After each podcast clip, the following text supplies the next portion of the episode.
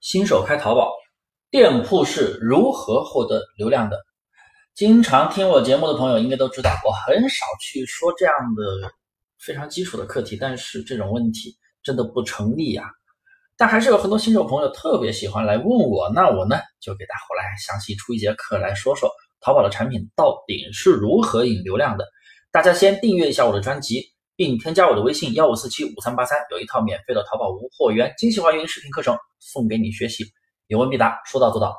首先我们要搞清楚一点，流量并不是靠你主动去引的。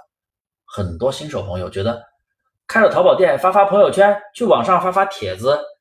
去群里面发发消息，去推广自己的店铺，这种做法是最没有用的。你发的东西，人家会点吗？人家不仅不会点，还有可能把你拉黑，把你屏蔽。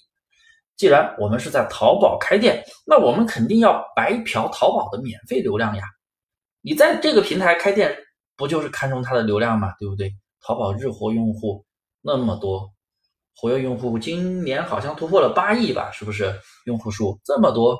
全国大概有一大半的人都在用淘宝呢，所以不需要你到处发广告花力气，所以不需要你花力气到处发广告。我们应该去白嫖淘宝的免费流量。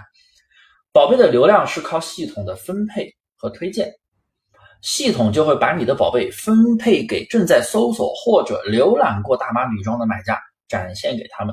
如果你的宝贝足够吸引人，他们就会点进来看，这样你的宝贝。就有了访客。我们搞清楚了，流量是靠分配机制。那么，只有系统分配的多，你展现的机会就会大，那进来的访客自然也就多了。所以，这就要解决如何让系统分配更多流量的问题。